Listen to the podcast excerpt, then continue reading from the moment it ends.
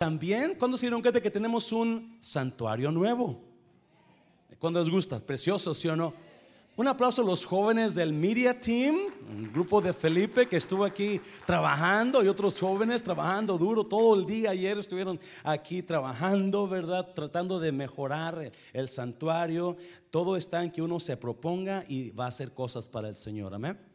Yo sé que cuando vengan personas, déjeme decirle, a mucha gente, cuando entre le va a caer gorda la música. Oh, cómo estos músicos no saben. A mucha gente le va a caer gordo el pastor y este hombre no sabe predicar. Ah, pero si tiene un santuario bonito, le da a gustar el santuario. ¿Cuántos dicen amén? Wow, me gustó. Voy a ir por el santuario.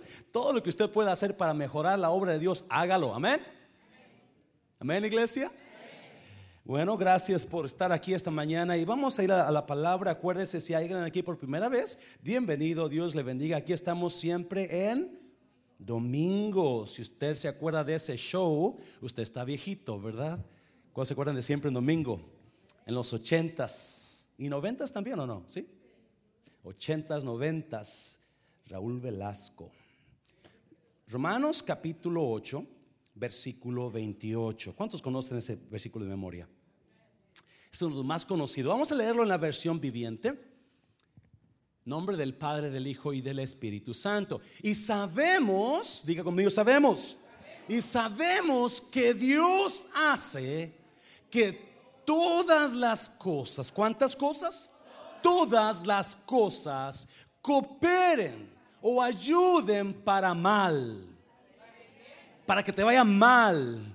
No, ¿verdad? Para el bien de quienes lo aman y son llamados según el propósito que Él tiene para ellos. Mm, versículo 9.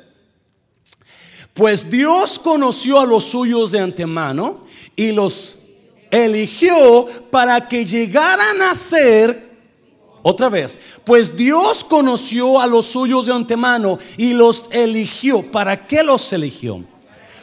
Para que llegaran a ser como su hijo. Mm a fin de que su hijo fuera el hijo mayor de muchos hermanos. Inclinen su rostro. Padre, te doy toda la gloria, Señor. Bendigo tu nombre en esta mañana, Dios. Gracias por tu presencia, gracias por tu palabra. Termina de hacer lo que tú quieres hacer en esta mañana, en el nombre de Jesús. ¿Cuántos dicen amén? Puede tomar su lugar, por favor. Romanos 8:28 es uno de mis versículos favoritos, aunque no predico mucho de ahí, pero es uno de mis versículos favoritos. Y este, ah, estamos hablando del dolor, del dolor de nuestras vidas. Estamos todo este mes estamos hablando del dolor y hemos sabido bastantes palabras del dolor. Pero esta mañana, eh, eh sentía mi corazón, de acuerdo a la a, la palabra, ¿verdad? Que Dios, Jesús entró triunfante a Jerusalén. Ah, si usted sigue leyendo uno de los evangelios, cuando entra Jesús a Jerusalén, Jerusalén, bájale un poquito por favor, mi Jesús tiene mucho volumen. Ah, Jerusalén, Jerusalén dice. ¿Cómo hubiera querido que conocieras tu día? Pero va a haber el día, va a llegar un día donde vas a ser destruida. Y todo porque no conociste el día de tu visitación. Jesús habla dolor a Jerusalén. Le habla tristeza, le habla dolor y le habla dolor y destrucción porque no conoció el día de que Dios la visitó. Amén, iglesia. ¿Sabe usted que Dios tiene tiempo para todo? Dios, lo voy a repetir porque esto es importante. Dios tiene un tiempo para todo, para todo incluso para salvación para usted. Usted está aquí no porque usted buscó a Dios, sino porque Dios lo buscó a usted. No me escogisteis vosotros a mí, dice Jesús, pero yo os escogí a vosotros. Romanos 8, 28, vete al versículo 28 otra vez, por favor. Dice unas grandes verdades. Y sabemos que Dios hace que todas las cosas cooperen para el bien de quienes que so, hay, hay increíbles verdades. Verdad número una, sabemos, estamos seguros que todo lo que pasa en nuestras vidas va a trabajar para bien en tu vida. No trabaja para mal. Alguien me escuchó. Todo lo que pasa en su vida va a trabajar para bien si usted es de Cristo. Este, esta palabra no es para todo mundo, esta palabra es para los hijos de Dios.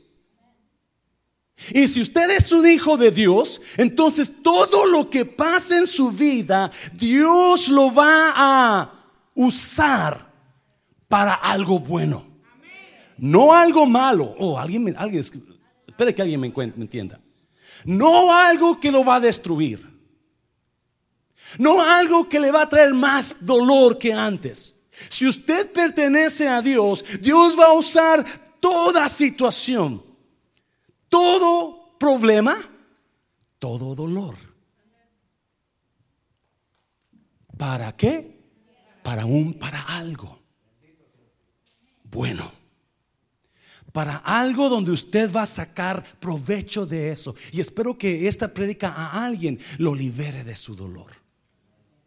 Porque hay personas que están viviendo en su dolor y no salen. Y han escuchado palabra toda la semana, todo el mes, pero todavía están en ese dolor, en ese sufrir. mi oración es que usted esta mañana se vaya de aquí libre de lo que lo está martirizando. O libre de las tonteras que hemos hecho. ¿Me está oyendo, iglesia? Porque a veces el dolor va a venir para rectificar las tonteras que hemos hecho. Y esperamos que una vez que usted sea libre de sus tonteras, no regrese a hacerlas. Porque otra vez va a venir peor. Démosle la paso fuerte, Señor, se lo fuerte, Señor.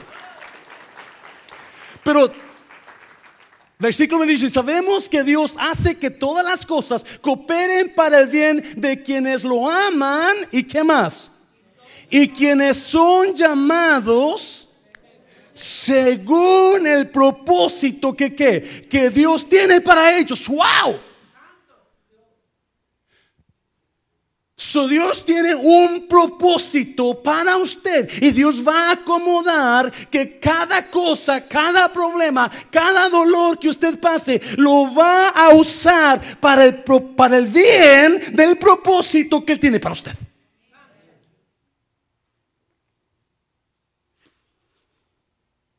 Y el versículo 29 dice, lo estoy repitiendo porque quiero que, ¿cuántos, cuántos saben que las vacas rumian? ¿Y cuántos saben que las vacas tienen cuatro estómagos? Yo no sabía eso esta semana. Y yo crecí en el rancho y medio de vacas y no sabía que las cuatro, que las cuatro, las cuatro vacas, pero las cuatro, las vacas tienen cuatro estómagos o cuatro compartimientos, no que tengan un estómago otro allá, otro no, cuatro compartimientos dentro de ellas. Y la primera vez que las vacas comen algo, pasto, lo llevan al compartimiento número uno. En ese compartimiento, esa cosa está ahí descansando, ¿verdad?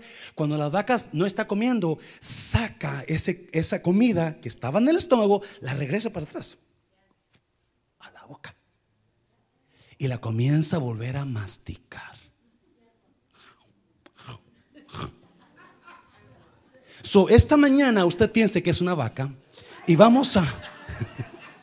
que somos vacas, ¿ok? para, para poder masticar la palabra de Dios, porque alguien todavía no entiende lo que estamos hablando. So diga, yo soy vaca, ¿verdad? es cierto, no es vaca. Vamos a meditar en lo que dicen los versículos. ¿Está bien? Pues Dios, versículo 29, pues Dios conoció a los suyos de antemano. ¿A quiénes son suyos? Dios conoció, Dios ya nos conoció desde antes de la fundación del mundo. So, Dios ya sabía quién era usted, ya sabía cómo iba a ser, ya sabía qué nariz iba a tener, ya sabía los dientes chuecos que iban a hacer con ellos. ¿Sí o no? Dice la palabra que todo, Él hizo todo, Él lo dibujó antes de que usted, antes de que usted naciera.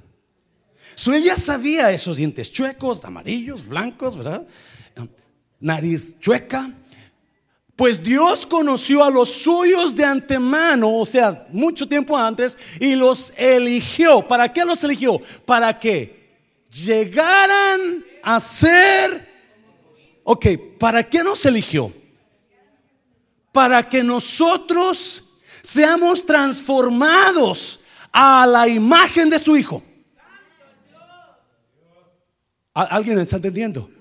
La razón que Dios lo eligió a usted, no para que siga haciendo las mismas tonteras que siempre ha hecho, sino que lo eligió para transformarlo a la imagen de Jesús. Muy importante porque eso vamos a hablar esta tarde. ¿Estamos listos? Tres cosas, tres cosas. Le puse el precioso propósito del dolor. El precioso precioso propósito, estoy emocionado, ¿verdad? Precioso propósito del dolor. Y, hay tres cosas o tres consejos para que encuentre el propósito de Dios en su dolor. Tres consejos para que usted encuentre el propósito de Dios en su dolor. En algunos de ustedes, algunos de nosotros estamos pasando tanto dolor en nuestras vidas. Algunos los han dañado, a algunos hemos dañado. Y en medio de ese dolor, Dios tiene propósitos. Número uno, rápidamente, porque sé, porque sé, si no le busque lógica a su dolor, busque propósito. si, si, si, me puedo comunicar con usted de la manera que yo estuve y no recibiendo, usted va a ser libre de su dolor. Usted va a mirar el propósito de Dios en ese dolor esta tarde, esta mañana. Pero si no lo puedo comunicar o usted está distraído, ¿verdad? No, va a agarrar eso. Pero hay tres consejos para que usted y yo seamos libres del dolor que hemos estado pasando o cargando. Hay un propósito en ese dolor. Hay un propósito de Dios en ese dolor. Por causa de la ilustración que voy a dar y lo que estamos hablando, ah, tengo que repetir lo que muchos de ustedes ya saben, ¿verdad? De mi vida. Noviembre 1986. Noviembre de 1986. Yo voy manejando en la tarde a mi casa y eh, llevo la, en aquel tiempo yo estaba recién convertido, un jovencito, tenía como 5 años de edad en el 86 y estaba un mojadito y en Estados, en Estados Unidos tenía 2, 3 años que había llegado, yo llegué en el 83. Ah, so voy manejando y, y de repente en la fabulosa que es, porque no había estaciones cristianas en aquel tiempo, en la fabulosa que es, ah, escuché la noticia, tan, tan, tan, tan, información de última hora, increíble ley que pasó Ronald Reagan. Ha pasado una amnistía para todo indocumentado. Dice, estos son los reglamentos, estos son los requisitos. Toda persona que llegó del 81 hacia atrás puede aplicar. Y si la persona comprueba que puede, que se puede, que, que ha estado aquí todo ese tiempo del 81 para atrás, entonces se le va a dar la amnistía. Toda persona que llegó del 82 adelante va a ser deportada. Yo llegué abril 83. So, como yo no era un joven de mucha fe, por estoy aquí, yo dije enseguida, Dios me va a mandar para México. Me van a mandar para México. Voy a tener que abandonar este país, porque si me van a mandar para México, ¿verdad? ¿Qué estoy haciendo aquí? Mejor me voy yo solo, ¿verdad? Y me desvío, iba pasando por el centro de Dallas. En el centro de Dallas en aquel tiempo había una tienda Sears. So me desvío a la tienda Sears, compro un equipo de maletas y llego a mi casa, ¿verdad? Y, este, llegando, yo vivía con una pareja, una parejita cristiana. Llegando a mi casa, la, hermana me dice, y, José, ¿qué pasó? ahora va de vacaciones. Le dije, no, me voy para México, que no sabe que nos van a mandar para México. A usted también. Yo también le dije. So, vaya, ¿le quiere una maleta? Aquí tengo una maleta, se las regalo, donde le hay muchas. Y se queda mirando y dice, José, y me dijo esto que nunca se me va a olvidar, porque esa es la clave. me dijo, ¿no cree que Dios lo trajo a usted para Estados Unidos con un propósito? Y yo me quedé pensando en eso, como soy recién convertido, yo no sé qué es el propósito de Dios ni nada de eso, pero me, impactó, dice José, usted está aprendiendo y está yendo a la escuela, estaba, tiene un buen trabajo, José tiene buen trabajito, está yendo a, a tomar inglés, está aprendiendo, ya Dios lo alcanzó, ¿no cree que Dios tiene un propósito para usted? Me convenció, apliqué, llamé a un señor que con que yo trabajé en el 83 aquí en Luzvio y le dije, Señor, usted me puede dar una carta para aplicar para migración. Dijo, yo te la doy, ponle ahí que, entraste en el 81, yo te doy la carta. Rapiditamente, a cortas, ¿verdad? Hice, un, hice la aplicación, la mandé. Al mes me llega la cita. Y me dicen, tienes que traer todo documento que compruebe que tú llegaste en el 81 hasta esta fecha, 86. So, le llamo al Señor y le digo, don Alfredo, si me da Alfredo, don Alfredo, ya me llegó la cita, este, puedo ir por mi carta. Y el don Alfredo, muy amable, claro que sí, cae, a su palabra favorita, cae. Claro que sí, cae, vente, aquí te espero, vente mañana. Siete, agarró un amigo mío y, y manejamos de Oak Cliff.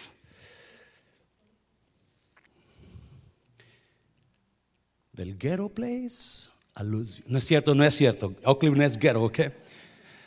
de Oak a Louisville. ¿Sabe usted que en Oak está mejorando más que en Carrollton ya en Farmers Branch? Mucho americano está regresando para allá y está renovando todo. ¿Sabe usted eso? Vaya por la Davis, la Colorado, y va a haber mucho americano ahí ya renovando casas y preciosos lugares que están haciendo. y llego allá a Louisville y, y, estaba don Alfredo cenando, entro y le digo, don Alfredo, vengo por mi carta. Y me dice, llegaste tarde. Y yo pienso, siempre estoy tarde yo. Y me dice, migración me acaba de llamar diciendo que ya no dé más cartas. Era una mentira. Dice, porque ya di muchas, pero mira, tienes suerte. Mi hijo es contratista y él te puede vender una. Entonces, yo no te llevo el dinero porque me cobraban, ¿verdad? Para, para pagar esa carta. Entonces le dije, Alfredo, pues yo no esperaba esto, tengo que venir después, tengo que... no te preocupes, ve mañana, ve consigue el dinero y ve mañana, aquí te esperamos. Y yo voy manejando de regreso para Oak Cliff. Y era, era un verano, en la, eh, eh, no, no verano, era en, en, como enero por ahí, enero, febrero, no sé. Cuando este, pensé que era verano, pero no. Cuando... Uh, empiezo yo voy enojado y empiezo a pensar las palabras que me dijo la hermana, que me dijo, no cree que Dios tiene un propósito para usted. Y, yo me acuerdo que dije, bueno, en mi mente, si Dios tiene un propósito, entonces yo no tengo que comprar la carta. Porque el propósito de Dios, escuche esto, va a prevalecer. Yo no sé qué es eso. Yo nada más sé, ¿verdad? Que si hay un propósito en Dios en mí, Dios tiene todo poder para mover lo que tenga que mover. Para que yo me quede y no, al final le voy a decir otra cosa que está conectado con esto que lo va a... Porque he estado meditando en esto de acuerdo a la predica y so, yo le dije a Dios, le dije, ¿sabes qué Dios? Si tú tienes un propósito para mí aquí en este país, entonces yo no voy a comprar la carta. Yo voy a ir a migración así sin nada. Y, yo dije, porque si es tu propósito, no importa que haga yo, ¿verdad? Tú me vas a dejar aquí. Alguien dice amén. Yo no sé qué está pasando en ese momento que entre tú y yo, entre yo y Dios. Yo solamente sé, yo le voy a confiar a que, you know, el que está arriba, que sabe lo que está haciendo. Y por algo estoy aquí. Y sabemos que a los que aman a Dios, todas las cosas les ayudan para bien, conforme al propósito de Dios para ellos. So, lo que hago, you know, le digo, ah, ah, llego a la casa y, la parejita me dice, vamos a ir a, Irving con un pastor para que nos ayude, porque ellos también estaban aplicando, ah, para que nos ayude a, poner todo en orden. Entonces, ellos tienen un, paquetes de, documentos, de cartas, porque tienen que conseguir cartas de dónde estuvo viviendo, sus amigos, comprobando, ¿verdad? Si aquí estaba de esta fecha, de esta fecha, de esta fecha, de esta fecha. Son un montón de papeles que tienen ellos. Yo tenía dos cartas, una de la iglesia y otra de... Tenía tres cartas, una de iglesia otra de, mi trabajo, del 84 las dos, y una de, mamá del 83. Eso me faltaba tiempo. Entonces, lo que, lo que hago, pues me dicen, no, no, vamos a ir mañana con el pastor. ¿Por qué no nos lleva? No tenemos carro. Sirve que se traiga sus documentos usted para que le ayude a poner en orden todo. ¿Ok? Yo los llevo, ¿verdad? Y, los llevé al siguiente día y ellos entraron con el pastor. No sé quién era, me acuerdo que era un pastor aquí en Irving. Y cuando salieron ellos de con el pastor, entonces me tocó, me pásale José para que, para que les ayude, para que le ayude a usted. Entonces lo que hice, ¿verdad? Entré y le doy el folder mío al pastor y, dijo, a ver, a ver, mi hijo, ¿qué traes? Yo tenía 21 años más o menos por ahí en ese tiempo. Y le doy el, el pastor el folder y lo abre y dice, ¿y esto qué es? Y le dije, pues es lo que tengo. Dice, y así va a ser emigración. Le dije, sí, así voy a ir. No vayas, te van a mandar para México. No, pastor, no se preocupe, mire, no, no, no vaya. Empezamos a argumentar ah, que sí, que no, que sí, que no. Y, porque yo sabía lo que había hablado con Dios en mi mente, en mi espíritu. Él no sabe qué está pasando entre yo y Dios. So él está mirando el peligro para mí. Él me quiere cuidar, me quiere proteger. Pero yo tengo un trato con Dios. Y el trato mío es, yo te voy a confiar en que, que tú tienes un propósito para mí. So, estuvimos argumentando, si no, si no, si no, y se da por vencido el pastor, se voltea y hace una carta a migración y le dice en migración, porque la leí después, yo, este, este muchacho no ha podido conseguir la carta que, le falta, pero la va a conseguir. La persona que, le va a dar la carta está fuera del país. Si era cierto, esa familia se fue para, para España sus días, no para Italia, creo. So, no estaba en el país, pero y no, él se tomó la libertad para protegerme muchacho, mi hijo, dice, cuando venga la persona, por favor, corre y agarra tu carta. Porque yo le puse aquí que tú lo vas a, la vas a llevar. Y agarra la carta que le hace y la, la, la, pone en mis documentos. Y nos damos. Al siguiente día nos fuimos a migración. Y me acuerdo, era, estaba en Grand Prairie. no, estaba en, um, en sigue de Grand Prairie. ¿Quién es? Arlington, migración. Llegamos y estaba casi no había gente. Me acuerdo que me estacioné enfrente de la puerta de la oficina de migración y me bajo y saco mi little folder. I took it out. And then I saw a trash can. Miré un bote de basura. And I remember the letter. Me acordé de la carta del pastor. Y me acordé de mi pacto. Y dije, bueno, tengo que hacer algo. So, abro el folder, arranco la carta del pastor, la hago pedacitos, la tiro en la basura y entro en migración. No quería que nada, yo, ya mi mente estaba conectada con el pacto que hice con Dios, ¿no? Entonces, ah, nos sentamos y el primero que me llamaron fue a mí. Era una señora ya mayor y yo me voy y era muy tímido ¿verdad? Ya se me quitó lo tímido, pero era muy tímido antes. Bueno, aquí se me quita, allá regresa timidez acá abajo. No sé por qué, ¿verdad? Pero anyways, um, se me yo estoy temblando delante de la señora casi. Porque yo sé lo que, you know, ella tiene mi picación enfrente de mí y, y, de ella, y yo tengo las mentiras aquí, ¿verdad? Pues no era mentiras, era la verdad.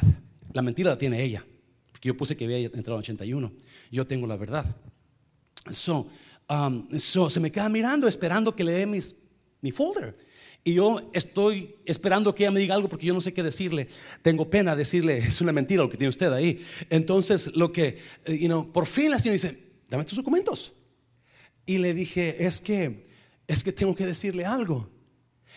Y, dice, ah, a ver, ¿qué pasó? Le dije, esa aplicación que usted tiene no es verdad.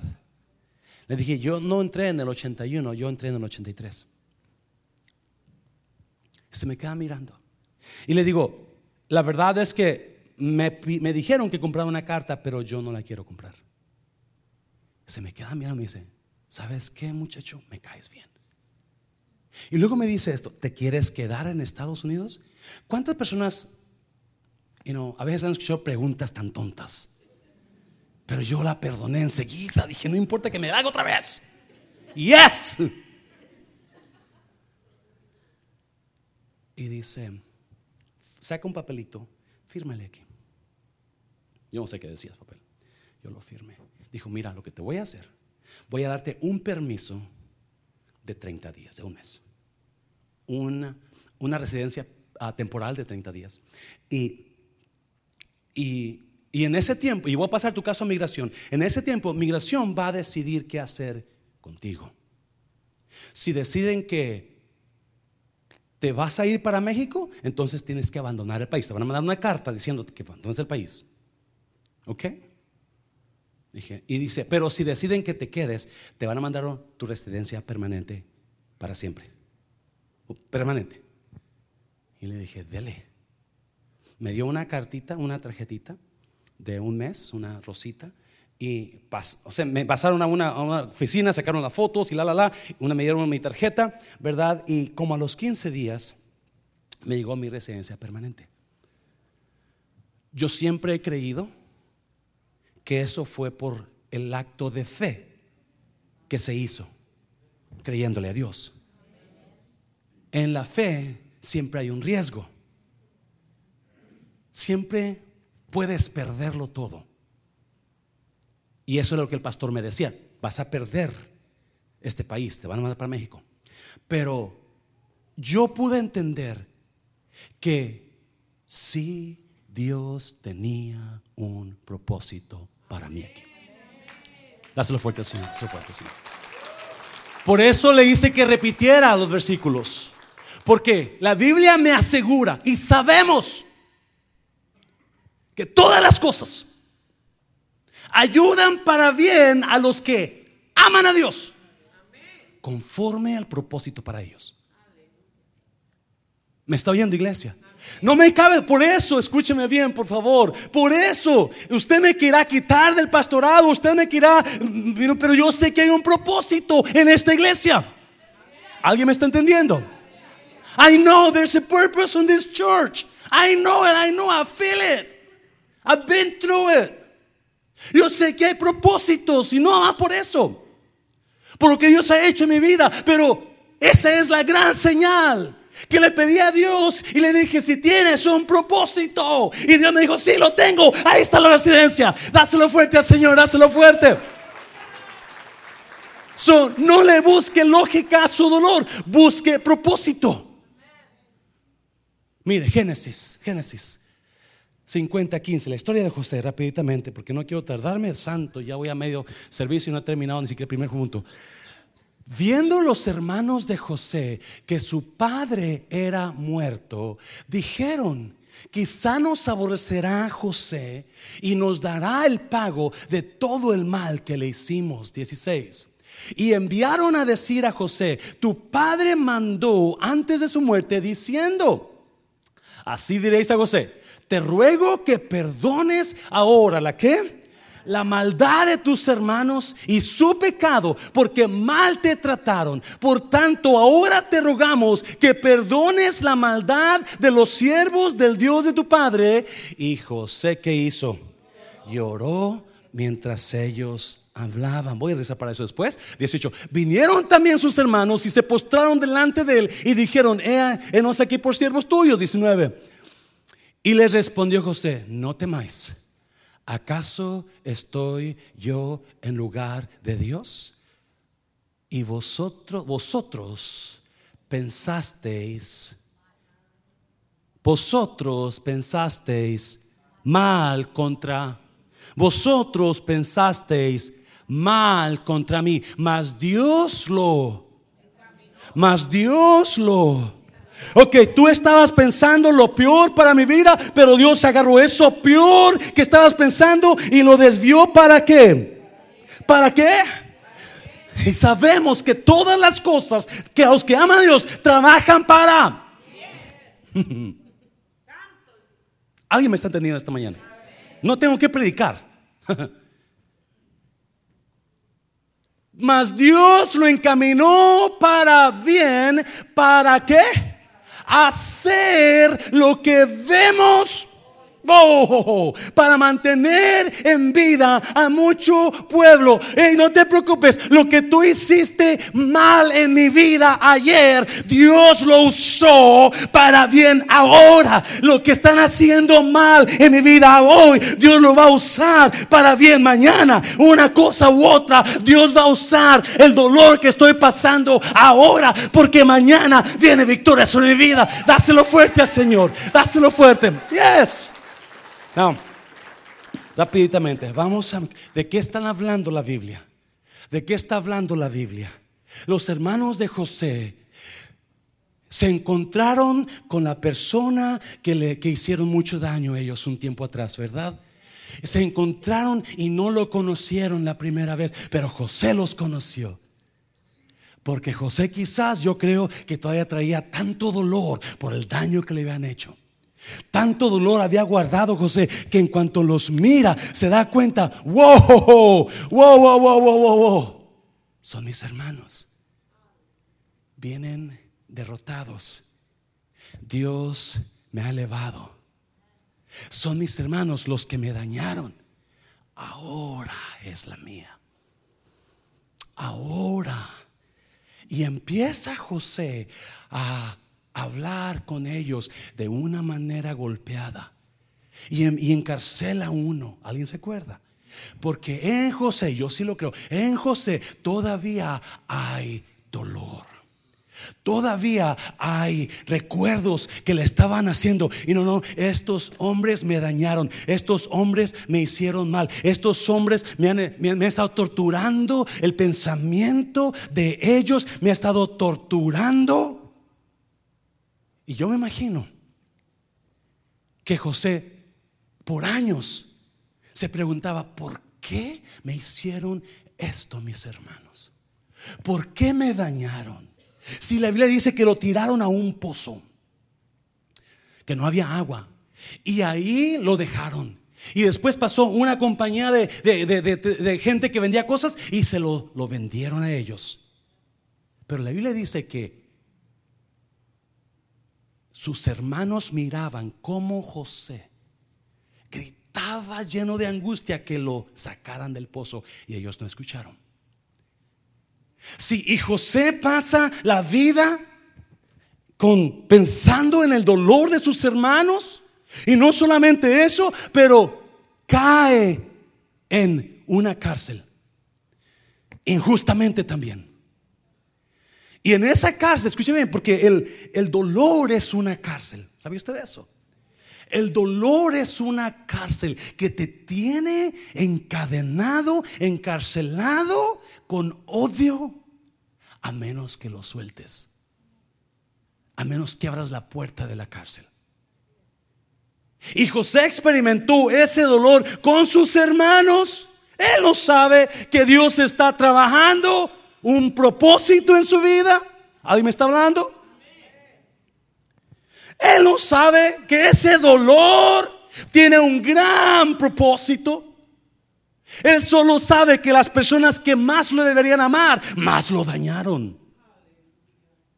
Sí, el dolor es como... El dolor es nos hace sentir muchas veces que siempre estamos dando y nunca estamos recibiendo. El dolor nos hace víctimas. Siempre damos y nunca recibimos. Y eso nos daña. Yo le di y nunca me ha dado nada a él. Yo le di si en la cárcel José experimentó ese dolor otra vez, viene el panadero y el copero del rey y José los ve tristes y les pregunta José, ¿por qué estás aguitado? Hey, levanta esa cara, hey, mira, pareces caballo lechero, hey, wake up. Y es que tuve un sueño, dice el copero. Yo también tuve otro. Y José le revela el sueño, ¿verdad? A uno le dice, y no te vas a matar en tres días. Al otro le dice, en tres días te van a sacar. Por favor, acuérdate de mí cuando estés delante de Faraón. Y el, el copero le dice, no te preocupes. Tú me estás haciendo un bien, yo te voy a pagar con bien. Yo te voy a... ¿Y qué pasó con el copero? Se olvidó de José. Si el dolor te hace sentir, no hay dolor que te tenga encadenado, que no te haga sentir víctima. Es triste ver a tanta gente no soltando el dolor, siendo encarcelados del dolor, sintiéndose, y no me entiendan, quizás si son víctimas pero acuérdese, hay un propósito en ese dolor. Si usted está en Cristo, Dios lo va a cambiar para un propósito grande. Hazlo fuerte, Señor, hazlo fuerte. Su, hey, hey, ¿por qué? ¿Por qué me está pasando esto a mí? ¿Por qué si yo estoy dando y no estoy recibiendo? ¿Por qué me, no, por qué, por qué si yo estoy siempre ayudando, a mí no me ayudan? ¿Por qué nunca me toman en cuenta? ¿Por qué mi pareja siempre estoy, ella no me queda para nada? Oh, si alguien entendiera o tratara de entender lo que está en mi mente. Y cómo explicarle más claro, el dolor lo va a convertir en víctima y lo va a encarcelar.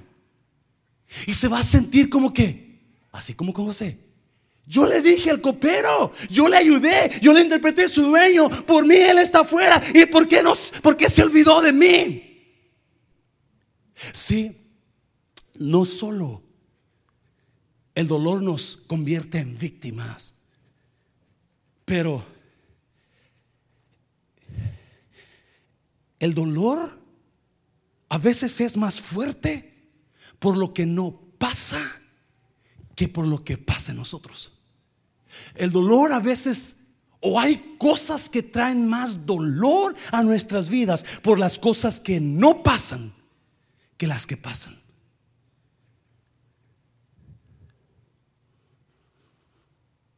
El copero le dijo, yo voy a hablarle a Faraón de ti. Y te aseguro que te va a sacar. Y se fue el copero. Yo imagino que al siguiente día, y no está José esperando, quizás listo. ¿a, qué hora, se abre la puerta? ¿A qué hora se me tocan? ¿A qué hora me dice José? Pásale, salte. Y está esperando y pasa el primer día y nada. O quizás el copero pues estaba tan emocionado con su familia que se olvidó, ¿verdad? Pero mañana, mañana viene por mí el copero.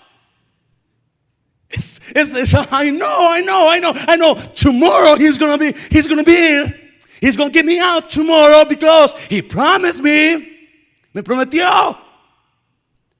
Yo sé que llevó a su hija al cine quizás a ver la Black Panther, ¿verdad? Pero mañana viene.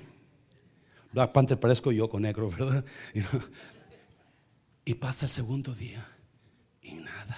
Oh, yo sé, yo estoy seguro que es que Faraón ya lo llamó a trabajar, se ocupó trabajando, arreglando lo que estaba tarde, en el tiempo que estuvo aquí. I know, I know, I know, I know. The next day.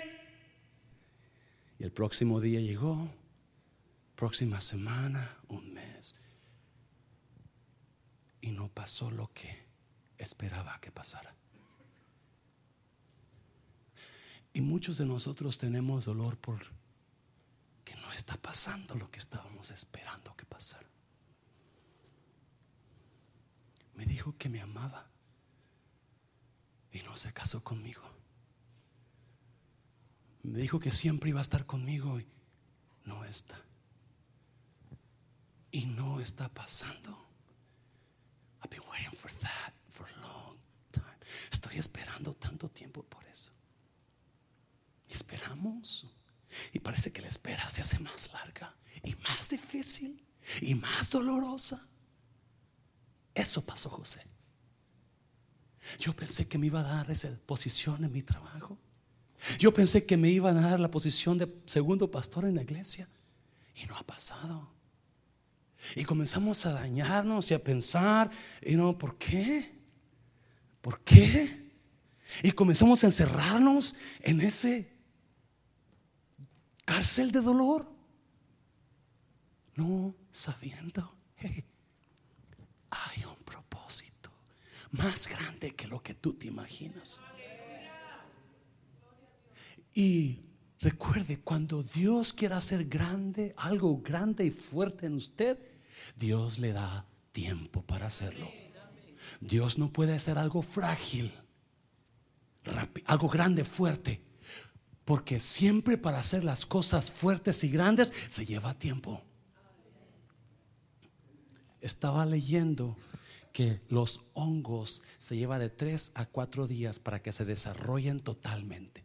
Tres o cuatro días. Usted conoce los hongos.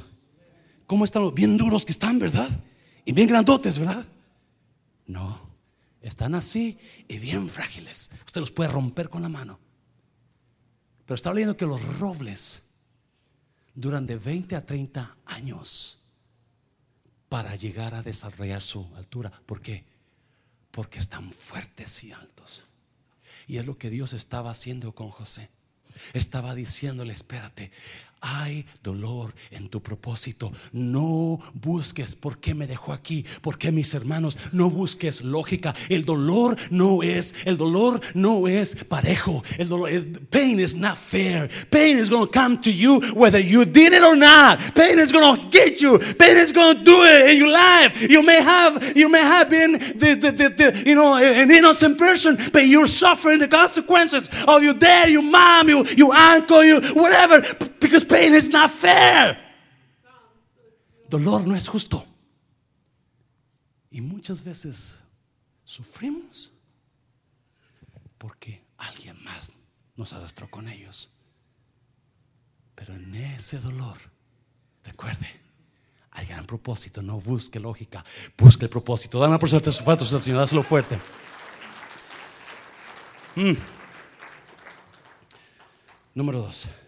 Número dos. Romanos 8:29.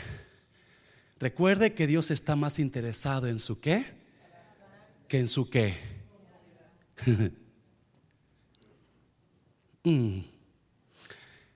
Pues Dios conoció a los suyos de antemano y los eligió para que llegaran a ser como qué su hijo. Otra vez, pues Dios conoció a los suyos de antemano y los eligió para que llegaran a ser Pastor, Dios me salvó porque voy a ser el predicador más grande de Texas.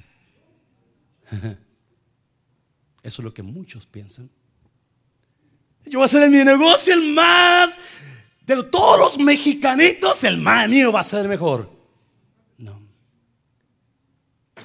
No. Ups. Santo. Dios lo salvó, escuche bien, para que usted se parezca a Cristo en su carácter. Si tanto lloramos, ¿por qué no me das esto? ¿Por qué no pasa? ¿Por qué no me has sanado? ¿Por qué no esto? ¿Cómo está su carácter? ¿Cómo está su relación con Cristo? Amén, iglesia. Está buscando a Dios. Está sirviendo a Dios. Está diezmando a Dios. ¡Auch! ¡Auch! Dios está más interesado en tratar con nosotros porque su voluntad, su propósito para nosotros es que nos parezcamos más a su Hijo en bondad, en amor. ¿Por qué? ¿Se parece a su Hijo? ¿O se parece al otro? No voy a decir nombres, ¿ok? mire bien, mire bien. Génesis, Génesis lo que pasó en este encuentro con los hermanos. Viendo los hermanos de José que su padre era muerto, dijeron, quizá nos aborrecerá José y nos dará el pago de todo el mal. ¿Qué qué? Ellos tienen miedo. No están seguros si José los ha perdonado totalmente. No solamente eso. Mire, versículo 16. Y enviaron a decir a José, tu padre mandó antes de, de su muerte, diciendo, 17, así diréis a José, te ruego que qué? Que perdones ahora la maldad de tus hermanos y su pecado, porque mal que te, te trataron. Por tanto, ahora te rogamos que qué? Que perdones la maldad de los siervos del Dios de tu Padre. Y José lloró mientras que, mientras hablaban.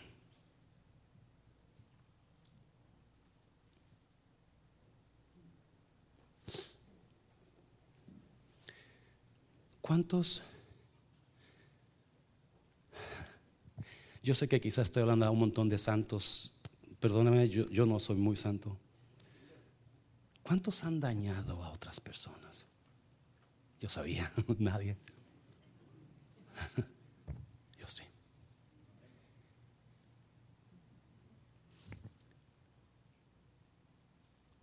En el capítulo 42, cuando José se, creo que es el 42, cuando José, cuando se presentan a José, los hermanos, José los ve y, em, y, se acuerda de ellos y les dice a uno de ellos, tú te vas a quedar aquí encarcelado hasta que los demás regresen con el hijo menor que tienen. ¿Alguien se acuerda? Y cuando salieron de la presencia de José, los hermanos comenzaron a decirse entre... No, no, no salieron, estaban todavía enfrente porque ellos no piensan que él habla hebreo. Ellos piensan que él es egipcio. Comienzan a decirse unos a otros, sí, sí, estamos pagando la maldad que le hicimos a nuestro hermano. Y Rubén dice, yo les dije, no le hagan daño, sáquenlo de ahí, pero no me escucharon. A veces la conciencia va a ser más fuerte que el dolor que hiciste. Cuando ves las caras, porque dicen, dicen, ¿se acuerdan la cara de José llena de angustia cuando nos rogaba que lo sacáramos? Léalo. Todos estos años en su mente está la cara de su hermano ayúdenme, no me dejen aquí. Sáquenme. Todos estos años en la, la, torturación, la tortura de la imagen de su hermano, de su cara llena de dolor, por el mal que hizo. Y a veces la conciencia, nuestro remordimiento va a ser más doloroso que lo que hicimos cuando ves las caras de los que has dañado. Su cara de incredulidad, su cara de desilusión, su cara... ¿Alguien me está entendiendo en esta mañana? Ellos no pueden vivir con ese dolor. Están tratando, están buscando, están haciendo la lucha, perdón Perdónanos, José.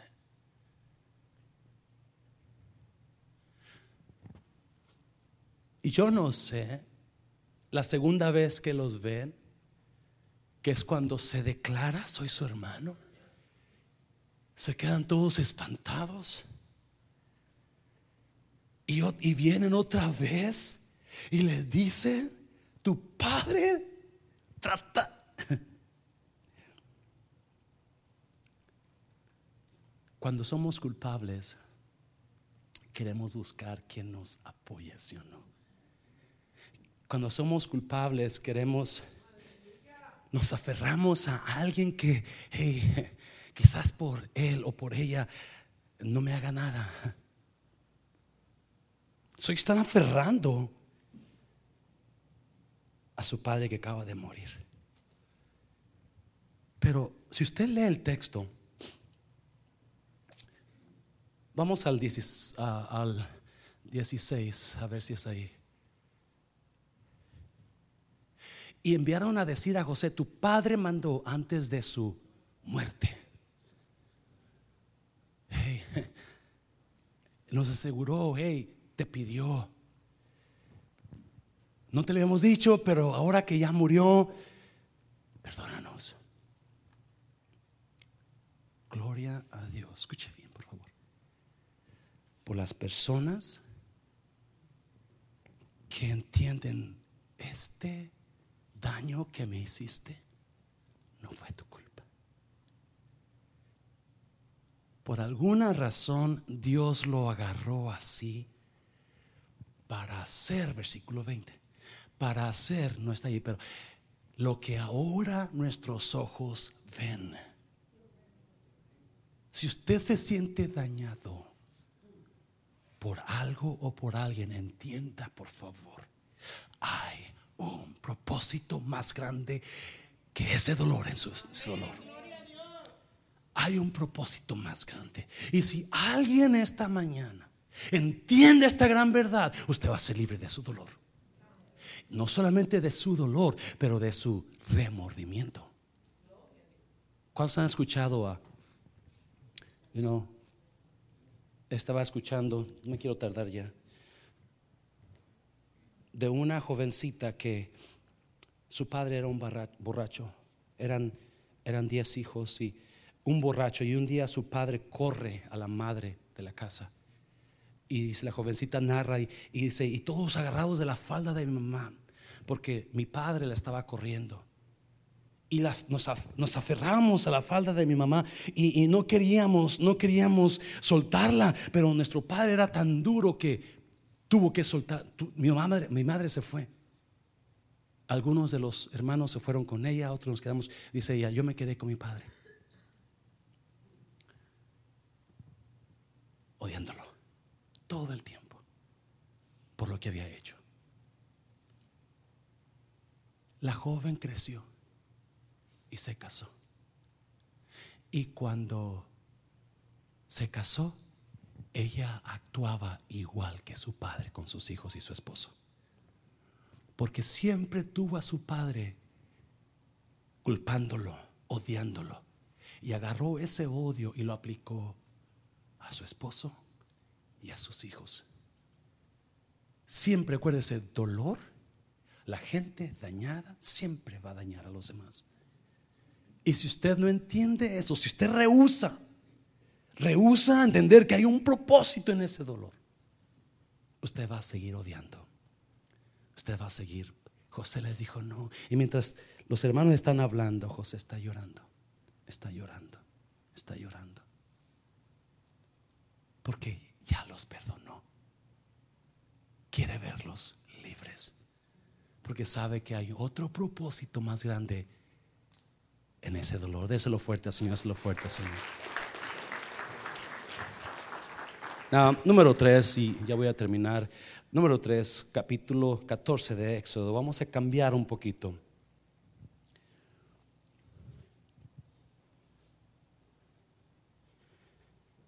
De, de versículo.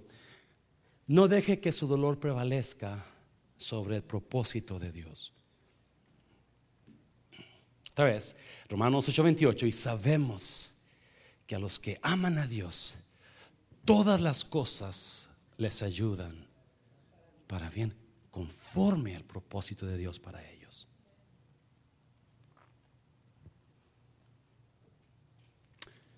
No deje que su dolor prevalezca sobre el propósito de Dios.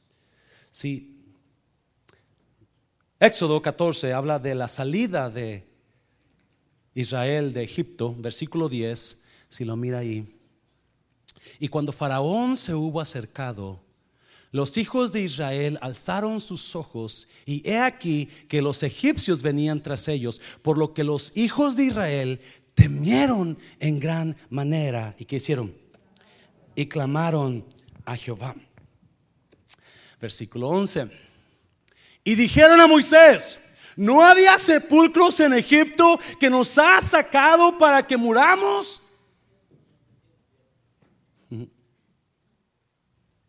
¿Para qué nos sacaste? Hubiéramos quedado como esclavos en medio del dolor de la esclavitud, preferimos, hubiéramos preferido seguir esclavos sufriendo que venir a este dolor. Y dijeron a Moisés, no había sepulcro en Egipto que nos ha sacado para que muramos en el desierto. ¿Por qué has hecho así con nosotros que nos ha sacado de Egipto? 12. ¿No es esto lo que te hablamos en Egipto? Diciendo, déjanos servir a los egipcios, porque mejor nos fuera servir a los egipcios que morir nosotros en el desierto.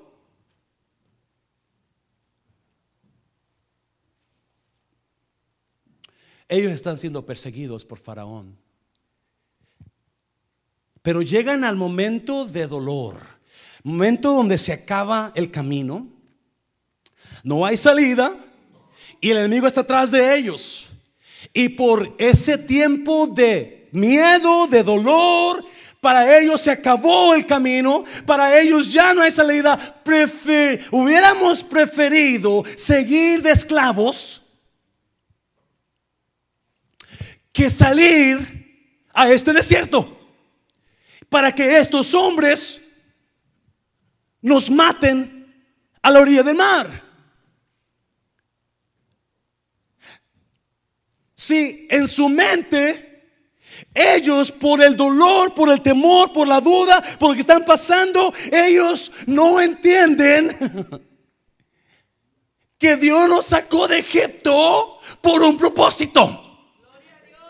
Y en ese momento, en toda esa trayectoria, el propósito de Dios se está cumpliendo. Ellos no lo ven.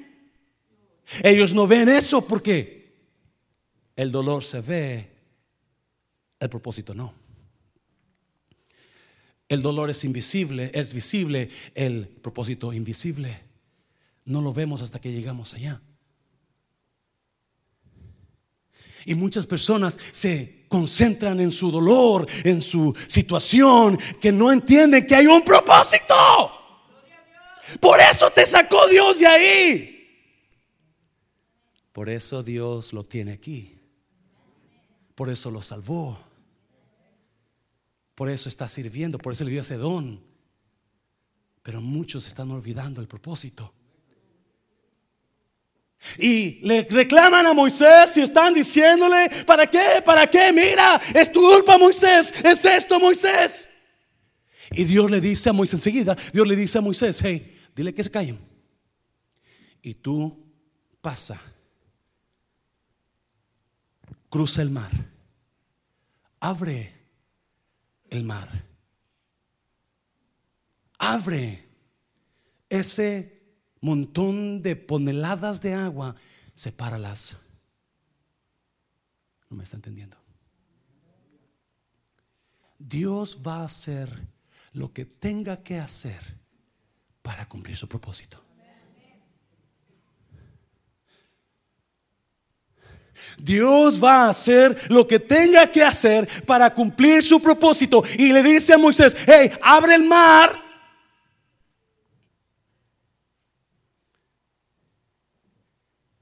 El único que está escuchando es Moisés.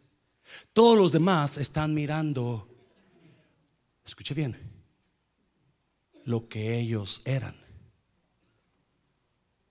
Hubiéramos preferido seguir como esclavos en Egipto. No así me entienda. El dolor el dolor que pasamos nos va a querer regresar a nuestra vieja vida. El dolor opaca el propósito y nuestro futuro. Y comenzamos a querer huir, regresar el viejo, cuando traemos dolor, el viejo hombre toma lugar en nosotros, queramos o no queramos, toma lugar en nosotros y vamos a querer regresar a hacer las mismas cosas que hacíamos antes. Y Moisés levanta su vara. Yo voy a terminar. Y abre el mar. Y pasan todos. Usted conoce la historia. Y cuando sale Moisés, porque siempre Dios va a dar la salida, en su propósito siempre va a haber salida. Y cuando sale Moisés, Dios le dice, ahora volteate y tira las aguas sobre el ejército.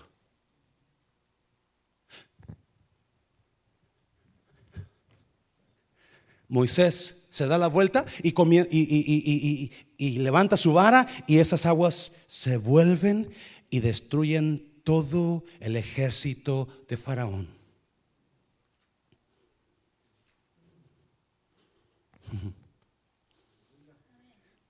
Y destruyen todo el ejército de Faraón, todo por el propósito sobre su pueblo. Oh, no me entendió, no me entendió. No me está entendiendo. Dios va a hacer lo que tenga que hacer para cumplir su propósito en nosotros. Escuche bien, Dios va a tratar con una persona, con un pueblo o con una nación, todo por sus hijos.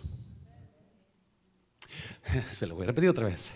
Dios va a quizás hasta quitar de en medio a personas, pueblos o naciones por sus hijos. Dios va a hacer lo que tenga que hacer para que sus hijos cumplan su propósito. Si va un pueblo que es esclavo en Egipto, va huyendo porque Faraón piensa que es, ese pueblo es de él, es mi esclavo. Y Dios dice, no, ese pueblo es mi hijo. Y hay un propósito sobre ellos. ¿No escuche bien? Y si no dejas ir a mi pueblo, voy a matar a todo primogénito de Egipto. Pues vete. Y sale Moisés.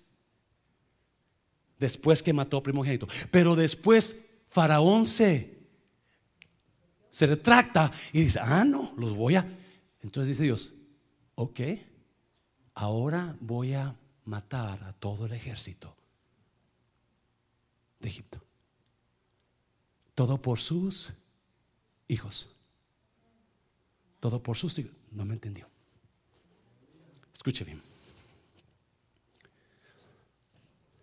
Estaba leyendo The Washington Post, The Washington Post,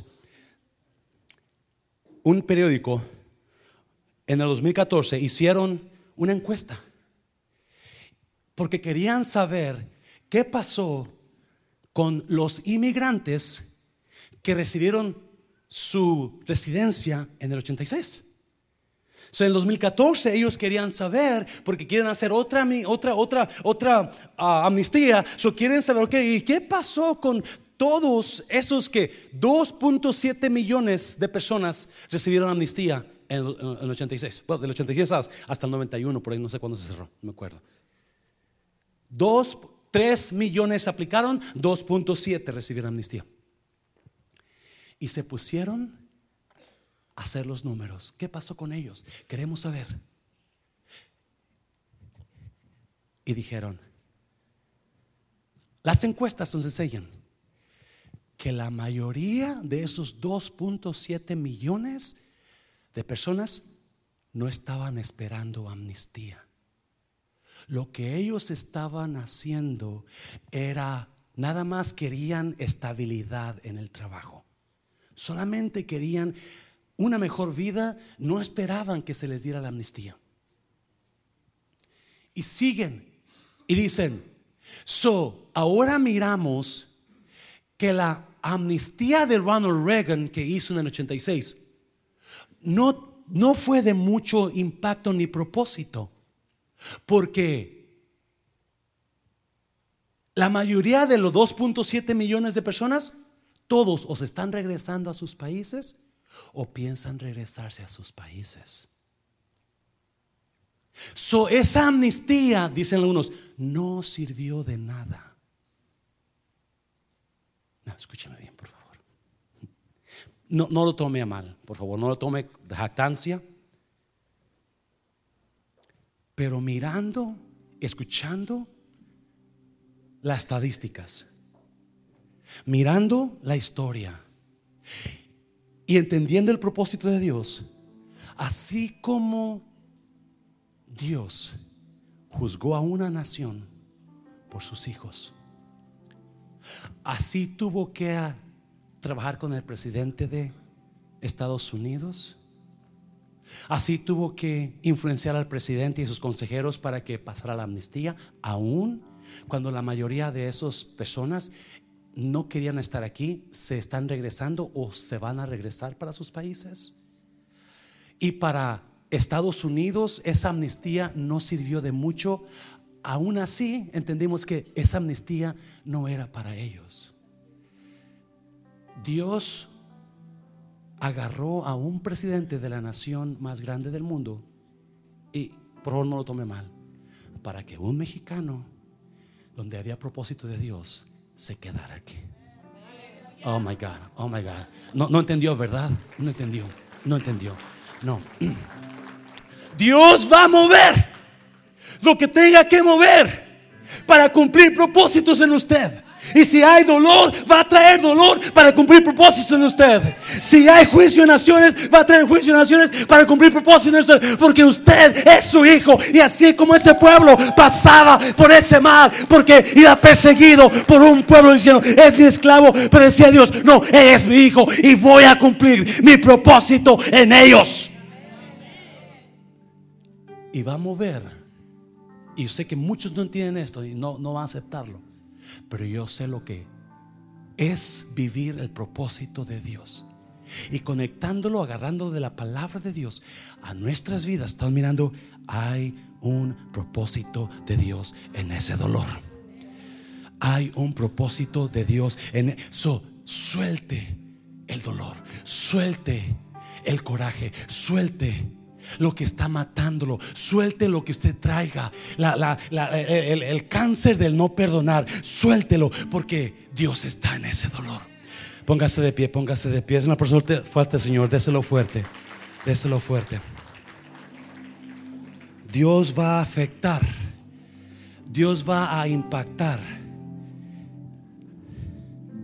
Lo que tenga que impactar, Dios va a mover. Dios va a quitar personas. Dios va a desaparecer personas. Oh, wow. Todo por cumplir el propósito de Dios en nuestras vidas. ¿Alguien me está entendiendo?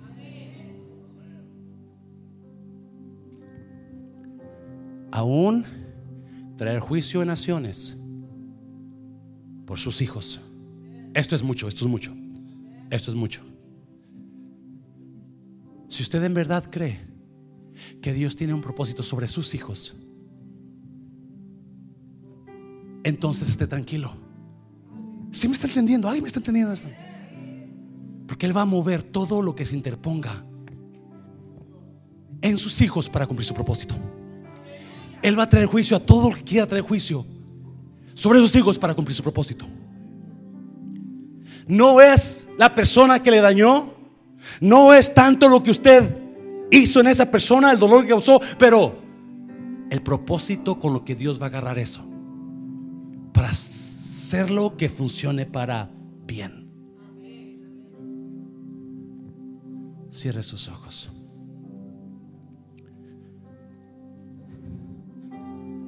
Y sabemos que a los que aman a Dios, todas las cosas les ayudan para bien, conforme al propósito que han sido llamados.